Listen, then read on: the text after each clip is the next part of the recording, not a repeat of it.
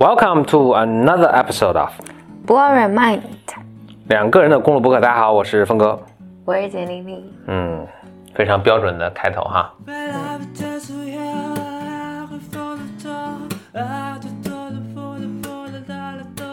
这是咱们一九年的第二期播客。是的，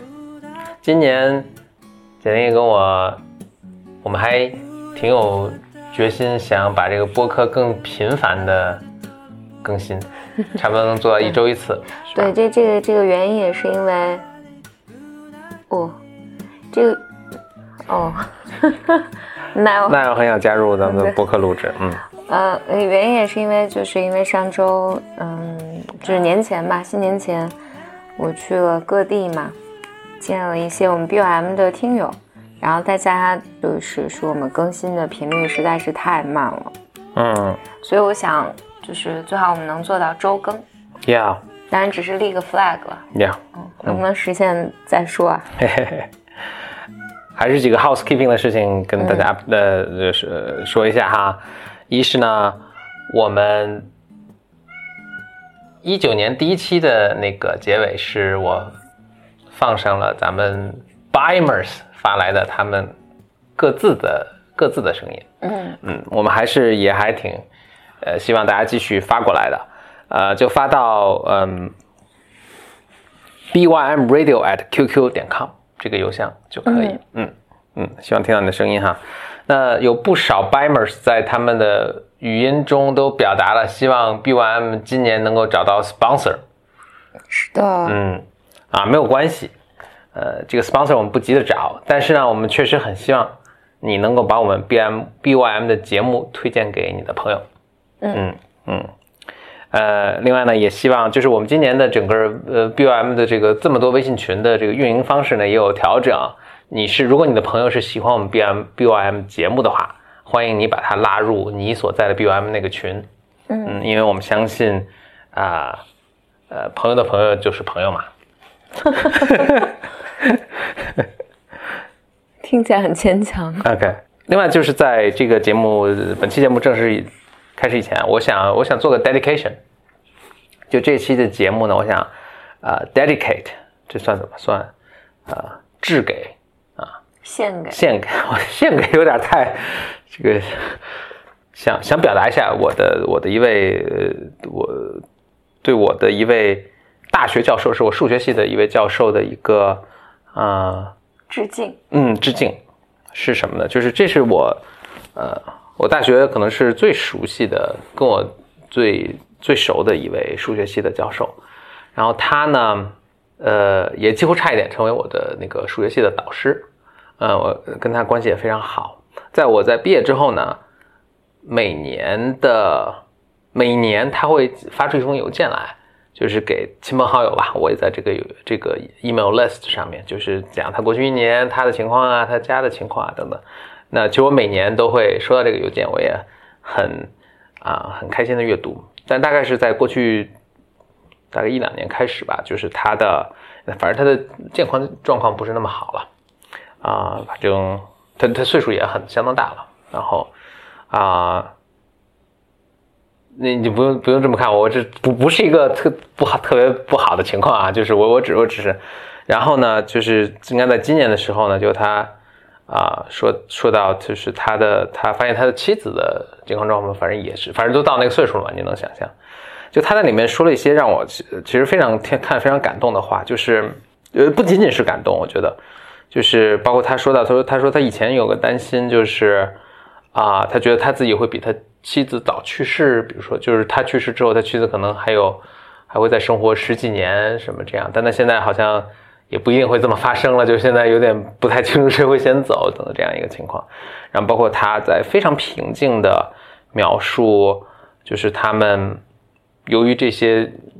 家里情况的变动。哎，就不细说了。总之吧，就是由于这些情况的变动，所以使使他们以前的很多，你可以想象，就以前人生的很多计划，他们像晚年的一些计划，其实也都发生改变。但他都都以一种，反正我不知道是不是学数学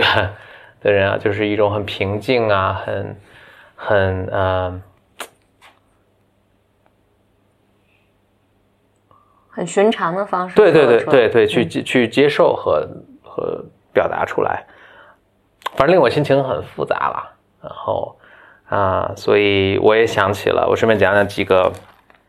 我我以前上他的课的一些小故事。一个小故事是我记得印象特别深，我们当时在学线性代数，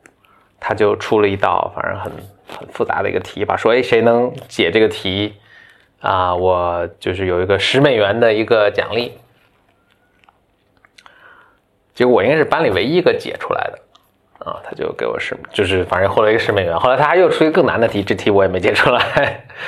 呃，但我觉得特别逗的是，后来我大概都到我去读 MBA 的时候了。有一次我回去母母校，这是我本科的学校去参观，然后我跑到那个我时间就联系他说，哎，我还想来这个，还是他还在教这门课嘛？然后我说还想到这个课里来做一下，看看现在在学的这些同学们，就那我就去。他说好，欢迎来，我就去了。呃，就我先到了，然后同学们已经坐好了等教授来。然后他说，哎，你是谁？我说我就是我，我叫风啊什么。他说。哎，是不是你就是解出当年那个什么题？后来原来这个故事一年一年的流传，然后他每年都会说，OK，这个这个题我每年都出，然后好像唯一哪一年谁做出来就是这位一位来自中国的同学，然后大家都试图解这个题，好像都没有解出来，然后这个就成为一个传说。然后他们今天终于看到我，就觉得特别逗。还有一个故事是，我有一次在跟他。啊，就特别熟。我记得有一次这还在，我还去，就是有时候暑假那个就宿舍提前关了，我还去他家住过，因为他家就在学校旁边。有一次，这个是有一次我去去去见，就是怎么说呢？啊，我跟他聊起就是中国、美国，包括世界不同国家的这个呃数学的教育的不同。我当时呢，还是抱着这么一种念头，就说：“哎，我觉得中国其实很有很多。就当时我读书的那时候，其实是有很多死记硬背啊，什么什么的东西啊。然后我觉得，哎，说美国的孩子们其实都更有想象力，就是有有就反正教育没那么死板嘛，就是什么的。然后他呢，就是说给了我一个不同的反馈。他说，我其实教很多学生，因为我们学校学校有很多国际学生。”那我当然是一位，当然也有一些从俄罗斯来的，俄罗斯也是那个数学的教育跟我们是很像的，或者说其实我们当时早年的教育很多是学习俄罗斯。他说我我其实是觉得就来自亚洲和来自俄罗斯的学生的这个基基本功是如此的扎实，嗯嗯，其实你只有需要在一定的基本功上面扎实到一定程度，你才谈得上有一些创造力和想象力。嗯，所以他倒说，我觉得你们这个基础教育是非常是挺好的啊，不要妄自菲薄吧，大概这个意思。我觉得也给我一个启发，我就多讲几个他的故事了啊。就是还有一次，我有一次好像发像发现一个新大陆一样，就是我当时在学呃，就是更更复杂的微积分的时候，我发现哇，这个就特别有些特别奇怪的概念和这个。呃，包括怎么记录，就是 notation，就是这个这个中文叫什么呀？就怎么写这些符号啊什么的，我觉得特别呃奇怪。我我上次咱们上一集我曾经说的，就是我初中时候觉得一个东西特别奇怪，后来发现就是呃，我当时还觉得自己特别怪异，因为同班同学们都和老师都不觉得奇怪，直到有一天我发现，哎，费曼也觉也觉得这个很奇怪，嗯，我就。我想，哎，我跟费曼这个英雄所见略同，我我的自信心就很爆棚嘛。所以忍不住在这要讲第二遍。对对对，我这儿想讲的是，我当时呢就已经自信心很爆棚了，所以我就有一种信心，我觉得，哎，我觉得奇怪，应该是真奇怪。然后我就发现只有你一个人奇怪。我就去看了一下那个，就整个微积分的发展的历史，反正你也你也知道。或者你可能没那么熟悉，就是 微积分呢是牛顿发明的，啊，哎，你知道怎么牛顿怎么发明的微积分？好像是这个故事，就是你当年欧洲霍乱，这个牛顿应该是在哪个剑桥？不是牛津就是剑桥了，反正他们大学呢，就是说大家别聚，就跟咱们中国当年那个禽流感或者什么，就是其实是采用了很多一些紧急措施啊，就是他们当时做一个紧急措施，就说人别聚在一起互相传染。赶紧全都遣散，你们都到乡下去住着，人分散开，咱们就别再蔓延这个事情了。牛顿就被遣回到他的这个呃村里的一个乡村的老家的一个什么，他待着也没事儿，待待了一暑假，说那我没事我就发明个微积分吧，他就发明了微积分。好吧，我我以为。我想你你的所有的故事只是给他创造了一个环境。OK，Anyway，总之就是牛顿发明了微积分，然后呃，欧洲大陆呢有一个呃莱布尼兹，呃也发明了微积分，然后还一直有一个他们之间有一个争论，就是说谁先发明啊等等，这个这个不细说了。但是微积分的发明，尤其是牛顿当年发明的，它的 notation 都是特别奇怪的。我想说的是，就是当时人们，包括像牛顿那么聪明的人，他只是他感觉到这里有些什么东西，甚至他都已经摸索出来了。但这个东西成为一个非常好，微积分其实就是一个工具嘛，你可以理解，它就把它变成一个非常实用、非常好用、一般人都能理解的一个工具。呃，和人们真正理解说我们到底发现了什么，是经历了很长的一个过程的。所以它的 notation 的，就包括牛顿当时 notation 是非常非常，就跟现在有很大区别，就非常不好用的。就你能感觉到，就牛顿也没有完全清楚的，啊，我不太敢这么说牛顿，就是牛顿也没搞明白他搞明白了什么，能能这么说？哎，所以我上上一集是拿自己跟什么费曼相比，我这次不才，我想拿自己跟牛顿做一个比较，就是这个东西真的是非常奇 奇怪的。人们即使像牛顿、莱布尼兹这样的大天才，他们都没有在一代人中完全理解这个东西。嗯所以我这种隐隐的感觉，我说这个东西是很奇怪，里面有些很不什么的。我觉得我是比较接近真理的，就是就很多人学这就把它一个当一个工具，他并没有想，比如我用拿电脑、拿手机是一个工具，我并没有想到，哎，这里面是很神奇的。但是我哎，还是感觉到窥探到了其中的神奇。Anyway，但是我我当时是有这么一个很大的新大陆的，仿佛新大陆的发现，我特别激动的就跑去找我这教授，我说，我说我们教数学啊、我说你们教数学，我说我们学数学，就其实呢，别把这个一个完成品给我们看，就已经都包装好了，然后里面什么螺钉螺母你们都藏起来了，就是它这个整个制作的这种复杂的过程，弄弄出一个成品过来，就是完美无瑕，然后就让我们学，就是天你就只能死记硬背了。或者就是就天上掉下来一个林妹妹，哎，这个比喻好像不太恰当，就是正好像这个孙悟空从石头里蹦出来，一蹦出来就是个完整的一个成型的、具有五官的，就是一个成熟的东西。但其实，但其实这个反而是难理解的。如果你们能够让我们也同时看到人类在哪怕天才们在发现这些东西的时候走的很多弯路，其实是有助于我们帮助，对我们帮助的。然后另外有一个帮助的是，让我们也更增加自信，就说哦，这个东西其实没不是那么简单的。嗯，然后他就说啊，有这样的教科书啊，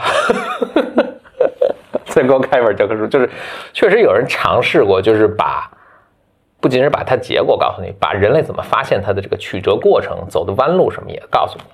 就是是有这样教科书的。然后就说，对，其实就我也同意，但是就是科人类文明的进步不仅仅是，嗯，就你想，如果每个人都要到像牛顿那样三十多，我不知道牛顿是二十多岁还是三十多岁才发发现微积分，就是如果我们再重新学一个东西的历程，要像他们当初发明这个东西的历程一样时间长的话，那你可能要学到八十岁才能够有机会去创新。但实际上，比如说以前我们要到研究生才教那个，就以前微积分曾经是人类最伟大的、最前沿的知识，可能你到四五十岁才有机会去学习，对吧？但是现在我们可能在高中就去学这个东西了。其实就是这种知识传递的时间的压缩，也是时代进步的一个必须的。嗯，总之吧，我们也经历了很有趣的一个对话，我也印象特别深。还有最后一个对话，让我想想，我跟他印象深的对话就是我快毕业了，然后他几乎是算我说我导师嘛，我就就跟他聊啊，说我接下来这个去要不要去读研究生啊，要不读博士啊什么的，因为有可能他会给我写推荐信嘛什么的。然后他就说，因为他是普林斯顿数学系的博士，是吗？哦，他他本科是也是在我们母校读的。他说说风同学，我发现我我觉得他就是他他他他可能以误以为误以为啊误以为我要去读数学的博士啊，他就说哎请坐请坐，说语重心长的跟我说说风同学，说我也是算读了数学博士下来，然后呢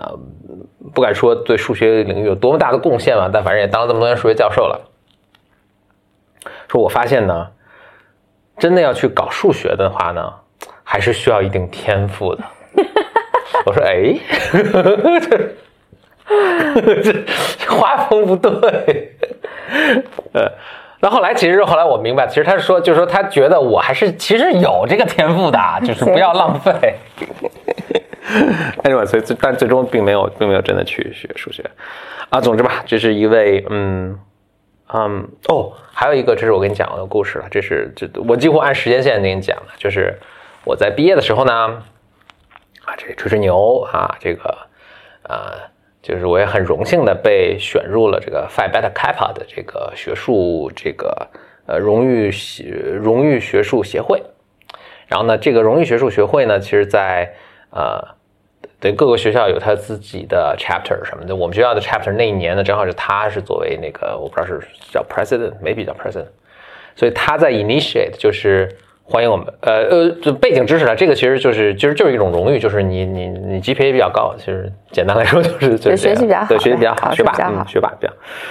呃，其实他呢，当时呃是有一个呃演也算演讲啊，就是致辞致辞，对。他就说：“你们都是年轻人，但是你们马上要毕业啊，呃，但是呢，我我 urge 你们，我鼓励你们呢去读一下《纽约时报》。《纽约时报》呢，每每周都会有那个 obituaries，就是那个讣告吧，嗯，讣告。哎，这我觉得有点回到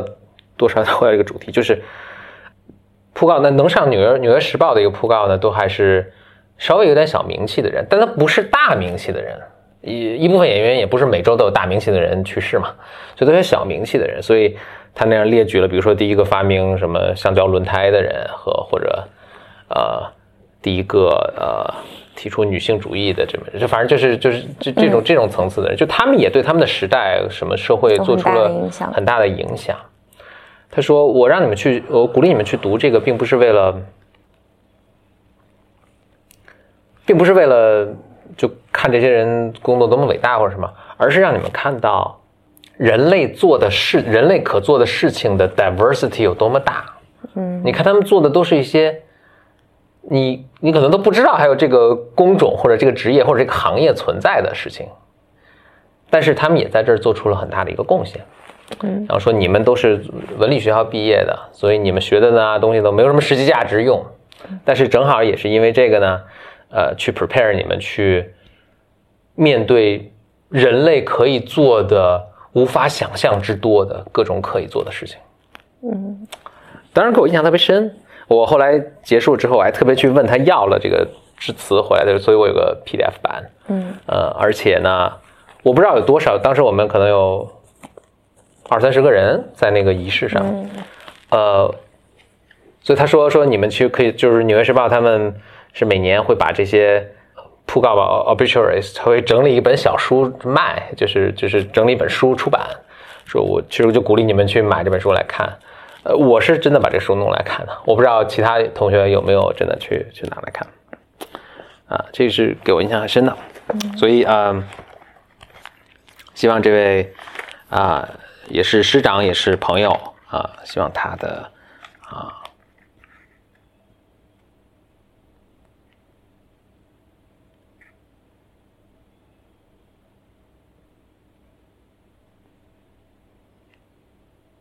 幸福开心吧，嗯嗯，OK，回到峰哥小本文，嗯，我读几个观众来信、听众来信、Bimers 来信。我顺便说一下啊，就是我其实挺想听到大家，就是大家怎么听到 BOM 这个节目的，可以写信告诉我。有一位用户来信说，他说，呃。这信很长了，我就读其中一段。他说：“老公大学是做广播站的，嗯，后来做了研究，呃，但是他希望老公以后也还会，呃，去做自己，就哪怕作为一个一个一个 hobby 吧，就是也做自己喜欢的事情，就是也来做 podcast。所以呢，他作为老婆呢，会监督他的。我说你老公很幸福。我我也是做广播站的哦。哎，对，简历也是做广播站的。我高中、大学做了好多年。”嗯嗯，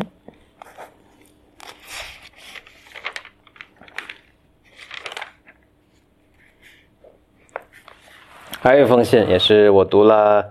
之后呢，很想在这读一下。他说：“信里说，在咱们这个节目里啊，说峰哥承担了理性的角色，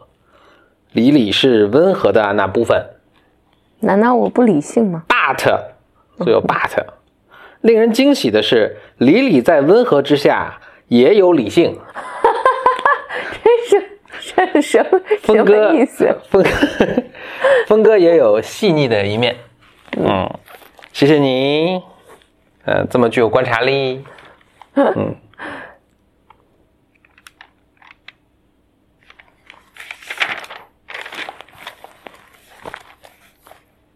OK，峰哥想本问第一个东西。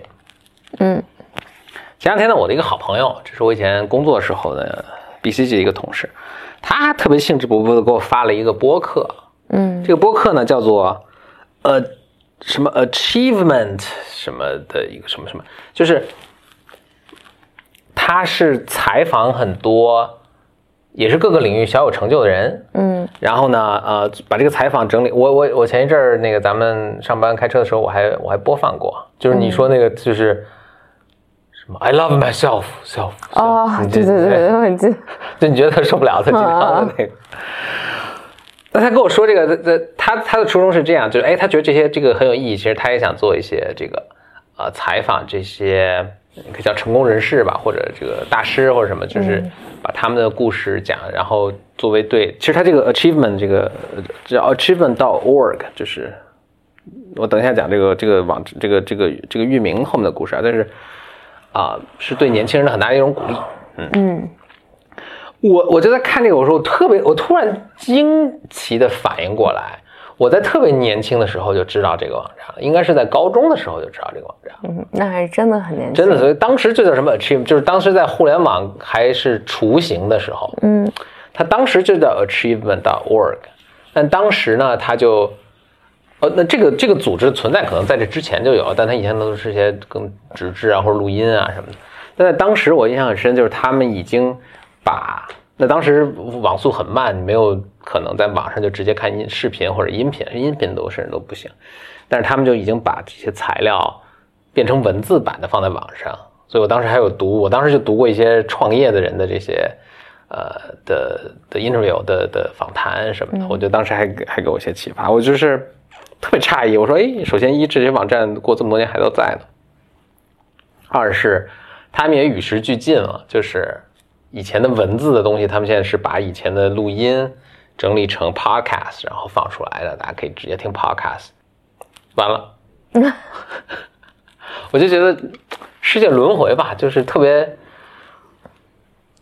就一方面好像特别小，就是这些东西就来来回回就这些这些内容。”另一方面就是，哎，你很久以前的一个什么东西，它都会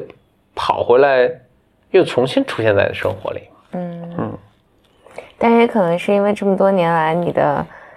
你的圈子，嗯，就某种程度上是重合度很高吧。嗯。所以它又回来了。是，我在想，当时是我看这些东西，就你现在会觉得什么？I want to love myself, love myself, love myself，就这个你还挺受不了。那当时我作为一个，呃。就也没有那么多信息了，是世界没有那么多信息，然后流通也没有那么方那么方便。哎，其实我读到一些，我可能都心灵鸡汤，对，或者就是都可能只听说过，或者都没听说过的人，然后看到他们的这个他们的成就怎么，我记得当时有一位亚裔的一个创业者，就讲他什么第一代移民怎么辛苦，家里什么揭不开锅，后来他怎么自己努力学习什么，就还挺挺感慨的。嗯，对对，OK，这个是。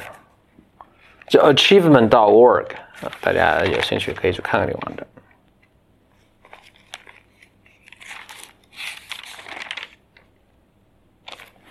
我再讲一个啊，嗯，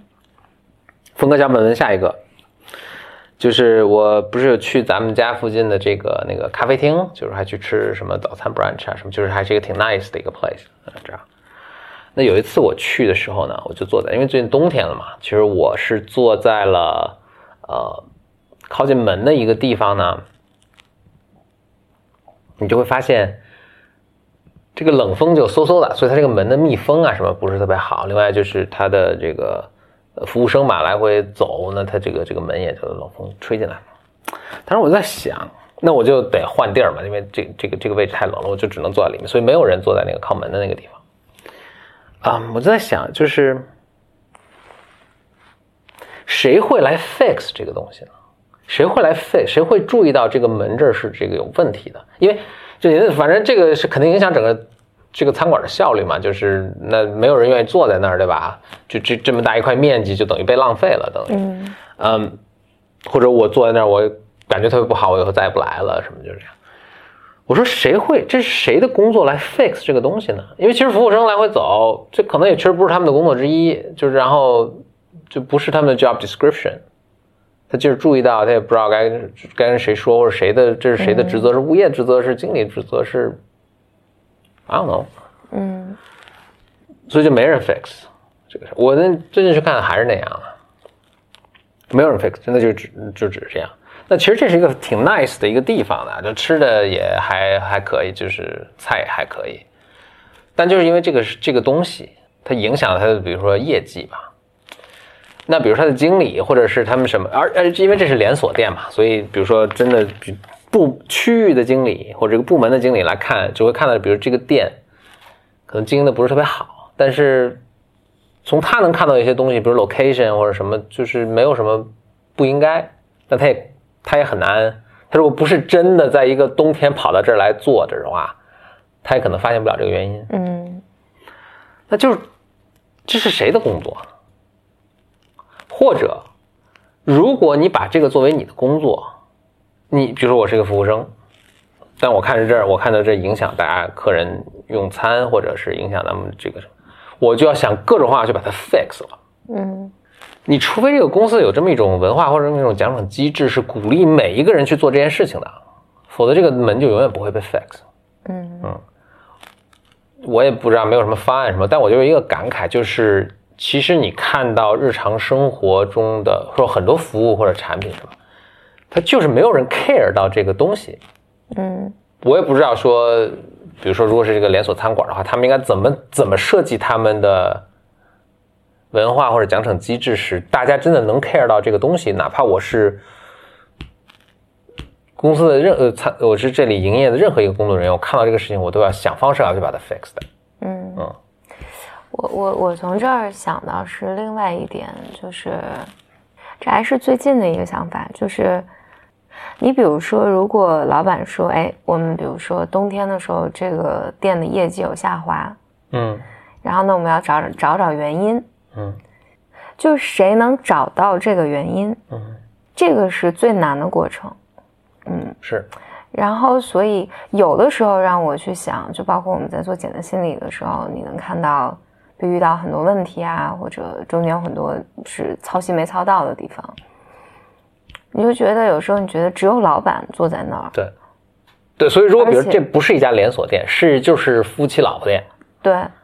这个老板娘整天在这儿旋嘛旋呃转悠的，她肯定会想办法去 fix 这个。对对。对，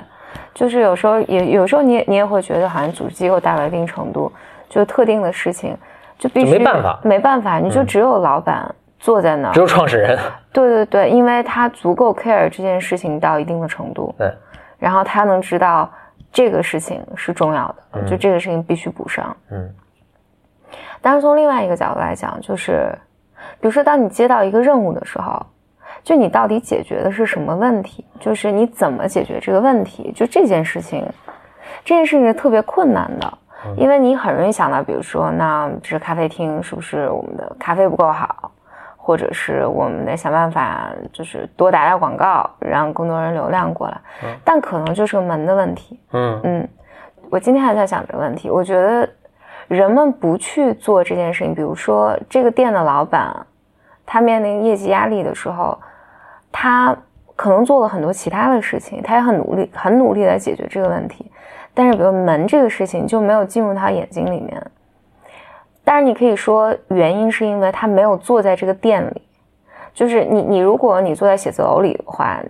你能想出无数个理由说啊你，想象不到这个原因。对对对，你你就会想说，哦，我的那个，你比如说咖啡豆不够好，或者我们把咖啡豆的这个什么成本来降一些，我们提高一些这个呃顾客的 efficiency 啊、让他们流转的更快一点，等等等等，你想很多很多原因，然后但是你就是没有做到这个店里面去知道，哦，可能是个门的问题，所以冬天下滑了。我觉得有时候为什么创始人，比如说你你没有做这个事儿，或者这个项目的负责人这么简单的事儿他没有做，其实他某种程度上是很懒惰的，就是我觉得可能有一二三这些原因，是因为有的时候你很害怕面对一些真相，嗯，我这是一个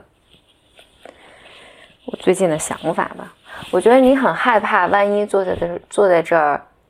发现了一些什么，比如说顾客不喜欢我们，或者你发现了一些更大的漏洞，就是就你你不敢面对它，所以你你就不来做这个事儿，嗯，这是我我最近想，这可能也也跟因为因为前两周我们我们最近面对了很多用户，对，去去去见见用户，然后我也我也在想，为什么比如说在过去没有做这个事儿，嗯，就是。一方面我觉得是无知，一方面懒惰，有时候是自大。我觉得很多是懒惰，然后有的时候觉得，因为用户访谈这个事儿，我们并不是没有做，是就是我没有产品的同事在做，然后有时候就是公司有其他同事在做。你比如说，你听到的都是汇报，你就觉得好像嗯，好了，这个工作我做了，就是你没有直接的面对大家吐槽啊什么的。就我就所以，我我觉得里面就是有很多人性，你你自己特别弱的部分，嗯，但你真的做的时候，你就发现，这特好，对，就就是好好不好？我在当然一方面，我觉得这次见了好多好多我们的朋友们，我觉得是带给我非常非常好的体验，这是第一啦。但我觉得，即便这些体验不好，他们也是在试图传递给你一些。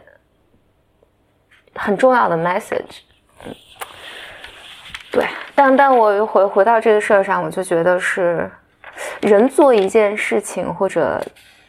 做很多事情，就是嗯你最终是要面对你很多你害怕的东西，而且这个是最重要的东西，嗯，没了，嗯，没有，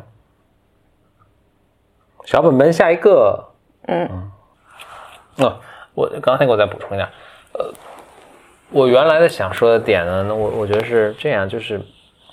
当他一个 organization，就是如果创始人是在很小的时候，然后创始人会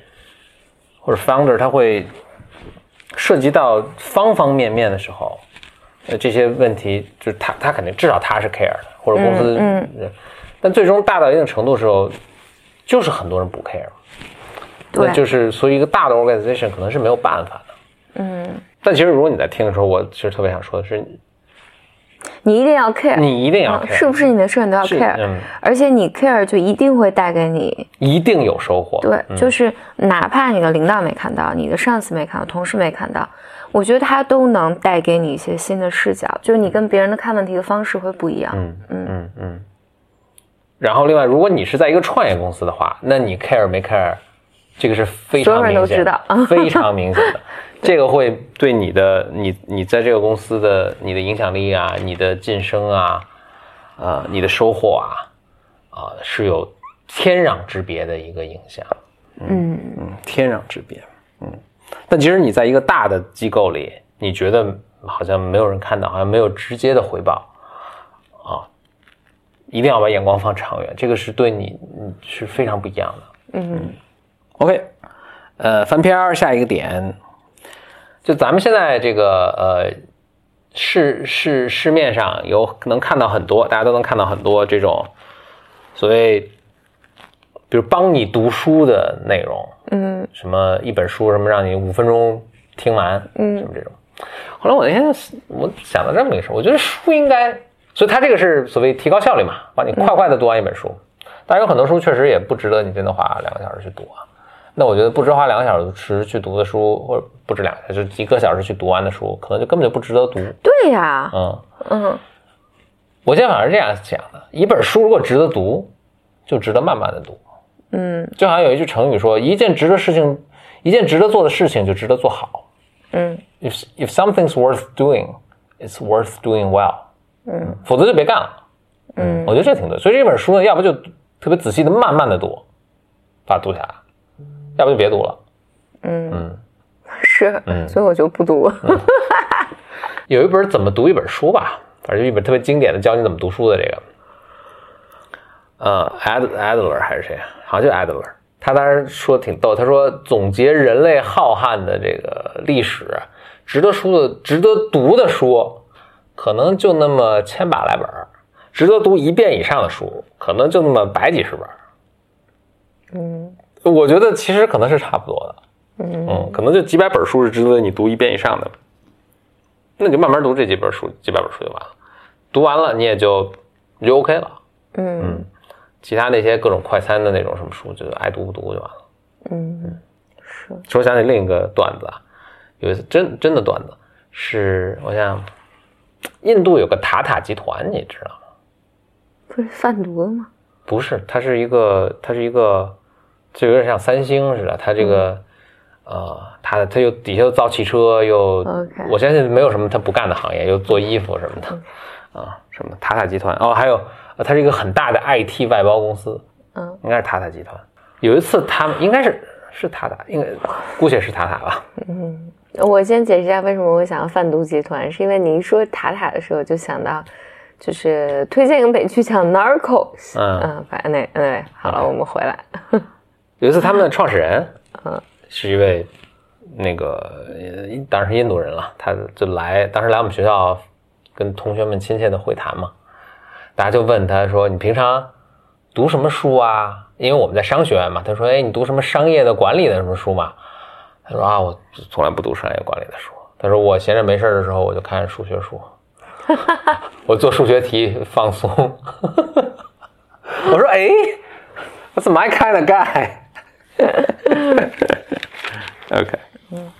话说，我其实更想吐槽吐槽一个，就是前两天我还看了有一个宣传，嗯就说这个作者特别牛，嗯牛到什么地步呢？他一年读三百本书，啊，Yeah，我就觉得 是吧？撑了嘛？what？就是第一呢，就说明他的书没什么品味；对，第二就是读三百本书，这算就是哦，就是就为什么要用量来那个？对呀、就是你记得前一阵儿有一个很可怕的一个网上流传的 PPT，就是孩子要进一个国际学校，嗯，对，你说我们家孩子读了五百本书，真是 我真 why 的 why？然后我特别不能理解大家为什么要用怎么样量来？这怎么能用对量来而且来？为为什么要靠读书来装？就是对，因为人读书本来我觉得读书确实是个很私密的体验嘛，就是你你获得了什么，从这个书里获得什么，就是你看同样一本书，大家你获得也不一样，可能别人。别人这本书改变他人生，那这本书对你就毫无意义。嗯，就就就就为何就是我我我非常的无无无对，呃非非常的不不不不不能理解，嗯，还有就是要快速的读书，你为什么要快速的读书呢？这就除非我觉得这是你你你在要考专业课什么的，你快速的掌握什么嗯会计的某种技能，我觉得这个还能理解，嗯，但你好多书你要快速的读、w h y 你为什么要快速的读？嗯，你这么一说，我觉得我也受打击了。那我也快速的听播客，对我我。我每次都是一点五倍速度听播客。是，这个我也觉得，这个我确实是觉得。但你现在有没有整天你也跟我一起听吗？你也觉得这个一点五倍速度其实很正常了，现在完全听不出来。对，我现在对我现在是听不出来了。就是，但我说实话，我觉得那个听播客我还能理解，因为、嗯因为人说话信息量太太少了。对对对，有的时候因为人有情绪啊，包括遇到我这样说话慢的，你就是希望那个能迅速知道你在说什么。啊，但我不能理解你的是，你为什么要在看电影或美剧的时候加速？这是我完全 完全不能理解的。我现在我现在就完，我不知道大家听我说话是不是能感感觉到，就是我是不是说话也特别快。我我现在听正常人说话速度都很难，都很难，真的很难受。这就就我得哎快快快快一点。但我我觉得这，所以我看美剧，他们以正常速度我都你在干什么？就那种感觉。我我我这个就那疯狂动物园里面那树懒那种。呃，这这这个那个，我背背景还稍微介绍一下，因为我从认识何峰开始，这么多年他都是在听 podcast，听特别多嘛，我们开车的时候手机上听啊。然后何峰一直是以我不知道多少倍，一点五倍，一点五倍的速度在听听播客。我刚开始特别无法忍受，而且无法忍受的就是因为何峰经常听那种就是科技类的播客，嗯，对吧？嗯，就是总是两个谢顶的。我我脑袋里我认为他们，对我虽然看不到，但我感觉你这是不是投射？对对，是我的投射，还刻板印象。呃，对对对，但我总觉得是两个谢顶的男的，然后就是以一种。呃，特别无对，特 别对，特别无聊的音调、语音语调，然后呃，往往是英文的一点五倍的速度不断的在放，然后我早期非常无法忍受，但是我到今年，嗯，突然接受了。二零一八年，我突然 去年了，对我去就是突然突然体会到此中妙味。我并没有，但是但是我听不出它是否在加速来了。那你还觉得他们谢顶吗？我觉得他们应该还是谢顶吧。话说到这儿啊，呃，我峰哥想发起一个就是慢读书运动，就找一本书，我们每天读十个字儿。哦，我们这你你你不 你不用发起，我觉得我们读那个给心理治疗师的礼物就是了。真真那个真差不多每天读十个字儿，读了一年半读完了。OK，呃，但是如果大家愿意加入的话。啊，请给我们 bym radio at qq 点 com，谢谢。哎，我我还有一个，我我还想 make a statement，就是为什么人们要拿看看书来装逼，而不你比如说你看美剧，或者你看一个特别好的电影，也有人用这个装啊。因为因为我觉得这种。没有，这倒是，但好像好像没有谁说，就是我来教你快速的看电影或看美剧，因为某种程度上你在看，因为这很简单，你就一点五倍速度播放就完了，不用教。因为一个好的剧或者好的电影本身，我觉得它并不亚于一本书，它它传递的，哎甚至比比书传递的东西更。但确实有人说我今天看了什么三百部电影，没有？哦，这倒也是，嗯。但不多嘛，没有没有人就是。我觉得电影的一个问题，其实书多少也有这个问题。电影的一个问题就是，它你是被动接受的。嗯嗯，电影比书更甚的是，那我就坐在那儿，我只要睁着眼睛坐俩小时，这电影也算看了。嗯，那对 嗯，书难道不是吗？书书你还得翻嘛，就是或者你书还得，因为我们一般读书的时候脑子里有个声音嘛，你还得真的。嗯，就得感觉到好像是付出了更多，嗯，或者我就这样，就是大家看电影是比较容易看下去的，看书是很难看下去的，那我就会宁我越难的事儿，我觉得说出来就越越把分呗。OK，嗯，Maybe，Anyway，这 Either way，我觉得这不是一个，这是一个很不是非常不是不值得提倡的一个非常傻的一个慢读。OK，大家 try，嗯。我下一个是，我想吐槽科技几个技术，我都觉得怎么到现在这个技术还不成熟？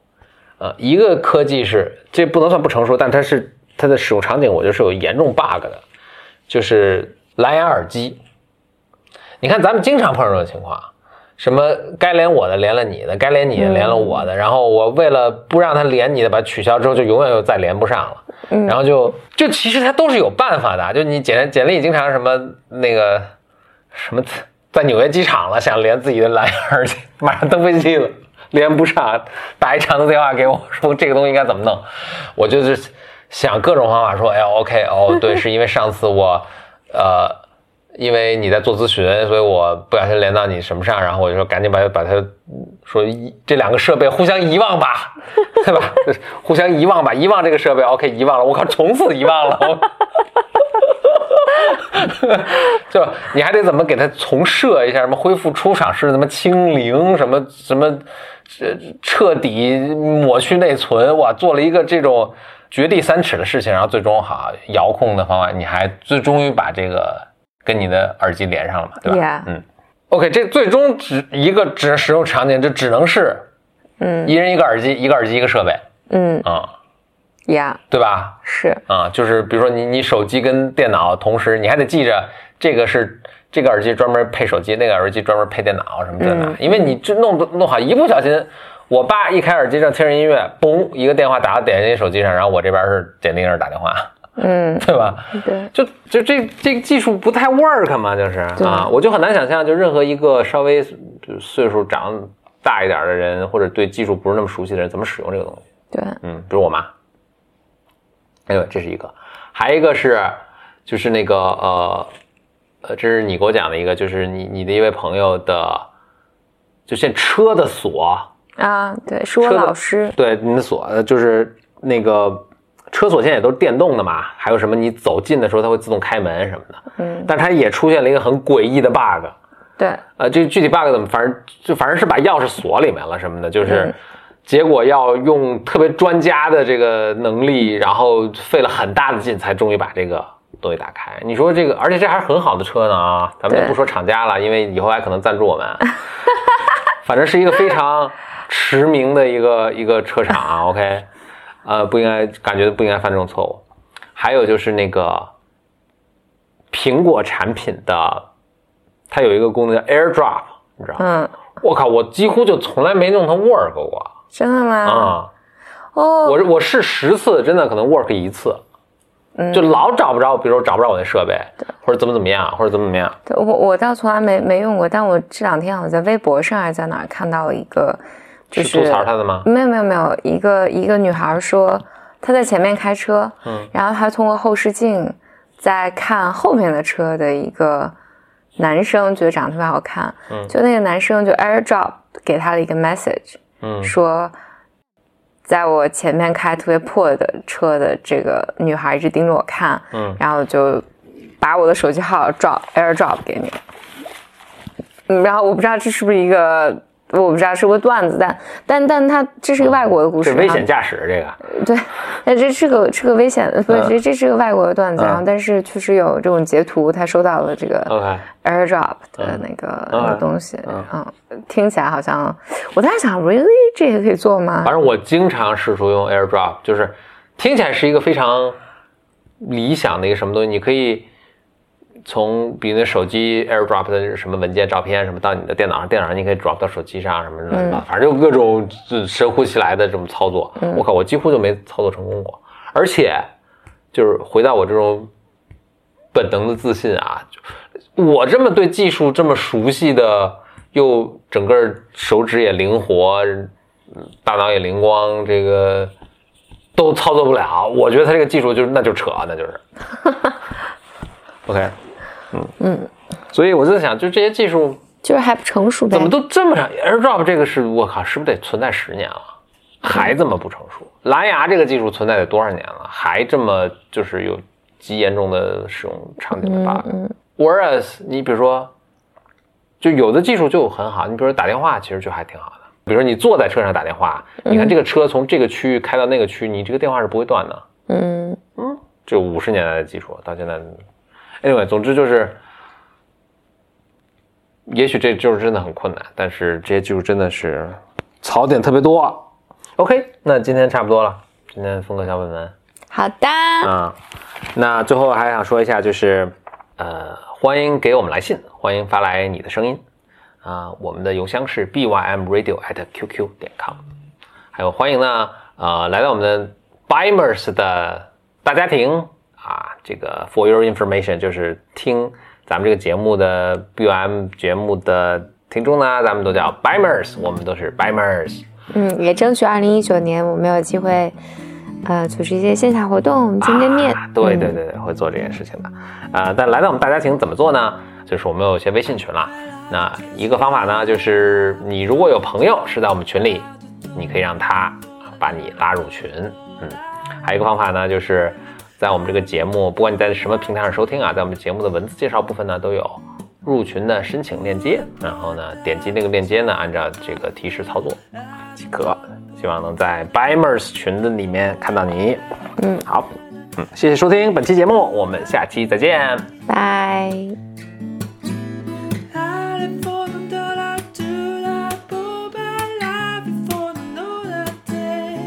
Ah!